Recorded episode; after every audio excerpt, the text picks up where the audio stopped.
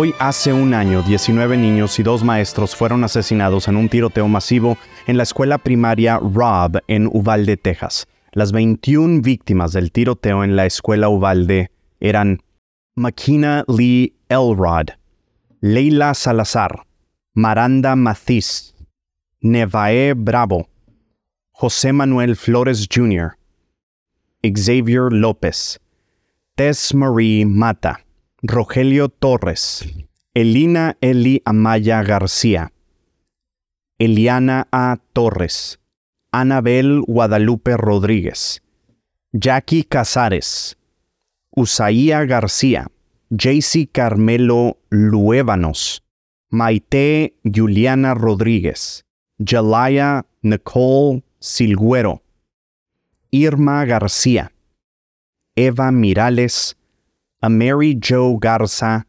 Alejandría Lexi, Anaya Rubio y Athena Ramírez.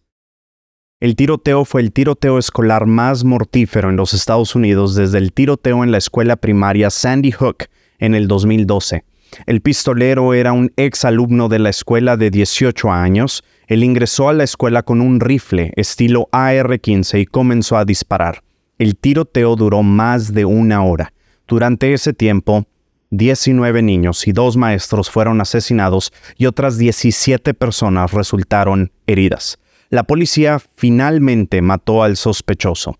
Las imágenes de la cámara corporal de la respuesta de la policía al tiroteo han sido publicadas. Las imágenes muestran a los agentes de la policía esperando fuera de la escuela durante más de una hora antes de entrar. El video ha recibido crítica generalizada y muchas personas acusando a la policía de cobardía y negligencia. El Departamento de Policía de Uvalde ha defendido sus acciones diciendo que los oficiales estaban tratando de contener al tirador y estaban esperando refuerzos. Sin embargo, las imágenes muestran que los oficiales no tuvieron dificultad para ingresar a la escuela y no intentaron contener al tirador. Un nuevo especial de CNN que salió el domingo reveló un nuevo video que no se había hecho público anteriormente del tiroteo en la escuela Uvalde. Este especial de televisión comenzó con los sonidos de los disparos, del tirador, así también como de la policía. La siguiente escena muestra un grupo de oficiales que finalmente ingresan al salón de clase. Lo que sigue es una colección de imágenes de cámaras corporales que muestran a los oficiales vomitando afuera. Otros lloraban y se abrazaban.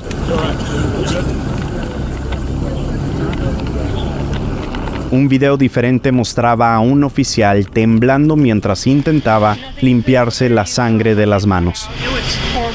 Las imágenes que mostró CNN fueron aprobadas por los padres para que fueran reveladas al público. El productor ejecutivo de este especial de televisión explicó a los espectadores que las familias esperan que al mostrar las imágenes en ese especial ayude a crear más motivación para hacer algo más para ayudar a detener los tiroteos masivos. Las publicaciones de las imágenes de las cámaras corporales de la policía ha reavivado el debate sobre el control de armas en los Estados Unidos. Mucha gente cree que el tiroteo se pudo haber evitado si la policía hubiese actuado antes. Otros creen que el tiroteo es un síntoma de un problema mayor con la violencia armada en Estados Unidos. El tiroteo en Uvalde ha tenido un impacto devastador en la comunidad. Las familias de las víctimas todavía están luchando con el trauma del tiroteo. El trauma se evidencia especialmente al estar expuesta a personas desconocidas. Ella demuestra un, un miedo de este mundo que nunca nunca había tenido. El artículo de The New York Times informa que las familias de las víctimas todavía continúan luchando con el trauma del tiroteo. También están frustrados por la falta del progreso en el control de armas. Ha pasado un año y seguimos en el mismo lugar, dijo Jesse Rizzo, el tío de una de las víctimas. Todavía estamos pidiendo cambio y todavía no lo hemos recibido. Como se lo adelantaba, estudiantes en Ubalde dejaron las aulas y salieron a las calles a protestar en contra de la violencia en el país y para exigir un mejor control de las armas de fuego. Esta protesta fue una movilización a nivel nacional convocada por la organización Students Demands Action a raíz de los últimos tiroteos en escuelas. El artículo de Texas Tribune informa que algunos estudiantes que sobrevivieron al tiroteo todavía luchan contra el trastorno de este estrés postraumático, también preocupados por su seguridad cuando regresan a la escuela. Todavía tengo pesadillas sobre el tiroteo, dijo un estudiante que sobrevivió. Tengo miedo de volver a la escuela pero sé que tengo que hacerlo. El artículo de Associated Press informa que el tiroteo ha dado lugar a un renovado debate sobre el control de armas en Texas. Todos los niños, las maestras fueron asesinados. O sea, ¿a quién tenemos que convencer? Me tomó más tiempo a mí para obtener mi licencia de enfermera, que es para ayudar a la gente, de que le tomó a este muchacho de 18 años para obtener esta arma de asalto para lastimar a la gente. El gobernador Greg Abbott se ha resistido a pedir leyes de control de armas más estrictas, pero algunos legisladores están considerando nuevas medidas. Necesitamos hacer algo para que nuestras escuelas sean más seguras, dijo un legislador. No podemos seguir teniendo estas tragedias. El artículo de NBC News informa que las familias de las víctimas se sienten traicionadas por la falta de acción de las fuerzas del orden y los funcionarios electos. Piden responsabilidad y cambio. I a complete.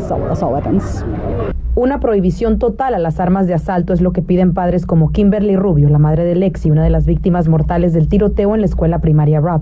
Texas Public Radio informa que el gobernador Abbott ha promulgado una serie de proyectos de ley que amplían los derechos de armas en Texas. Estos proyectos de ley incluyen una ley que permitiría a las personas portar armas sin licencia y otra ley que permita a las personas portar armas en las escuelas. El artículo también informa que han habido una serie de tiroteos masivos en Texas desde el tiroteo de Uvalde. Estos tiroteos han matado y herido a docenas de personas. En conclusión, el tiroteo en Uvalde fue una tragedia horrible que ha tenido un impacto devastador en la comunidad y en toda la nación. Las familias de las víctimas todavía continúan luchando con el trauma del tiroteo y algunos estudiantes que sobrevivieron al tiroteo también luchan con el trastorno de estrés postraumático. El tiroteo también generó un debate renovado sobre el control de armas en Texas y en todo Estados Unidos. Desde la tragedia de Uvalde hasta el día de hoy, ha habido al menos 438 incidentes que incluyen un arma de fuego en los Estados Unidos, incidentes en el que cuatro o más personas resultan heridas. Yo soy Eduardo Luis y este fue el reporte.